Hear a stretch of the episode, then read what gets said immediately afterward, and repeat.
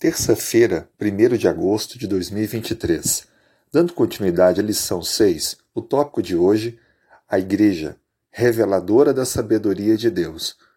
Em Efésios 3, versos 9 a 10, lemos: E manifestar qual seja a dispensação do mistério, desde os séculos, oculto em Deus que criou todas as coisas, para que pela Igreja, a multiforme sabedoria de Deus, se torne conhecida agora dos principados e potestades nos lugares celestiais. Paulo se refere a ações de Deus ao longo da história. Perceba que o texto bíblico enfatiza que as ações de Deus são manifestadas por meio da sua igreja. Uma expressão que chama atenção é a multiforme sabedoria de Deus. Ela é entendida como uma forma de Deus agir de maneiras variadas para alcançar o coração e a transformação de pessoas, ofertando a sua graça, o evangelho da paz, o evangelho da redenção.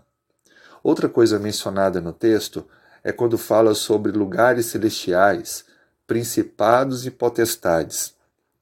Nós somos criados por Deus a sua imagem e semelhança, mas ainda existem, pelo nosso conhecimento, os anjos e também Satanás e os agentes do mal. O plano da graça se manifesta não apenas a nós, mas também àquele que contrariou Deus e quis ocupar o lugar de Deus, questionando o governo de Deus. Desta forma, Satanás e os seus agentes do mal, aqueles anjos que com ele foram enganados e expulsos do céu, estão a contemplar o desfecho do plano da redenção.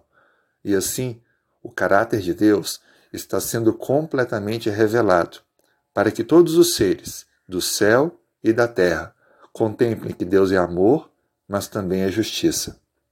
A multiforme sabedoria de Deus está agindo hoje, alcançando corações, transformando vidas, e ela se faz operante através do exercício dos dons que cada membro da igreja tem.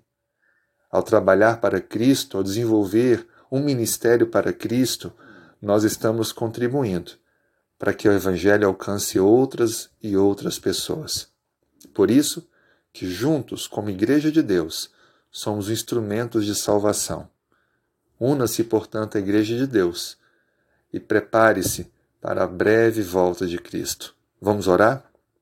Colocamos, Senhor, em tuas mãos a nossa vida, pedindo a direção do teu Santo Espírito e vitórias em nome de Cristo. Amém.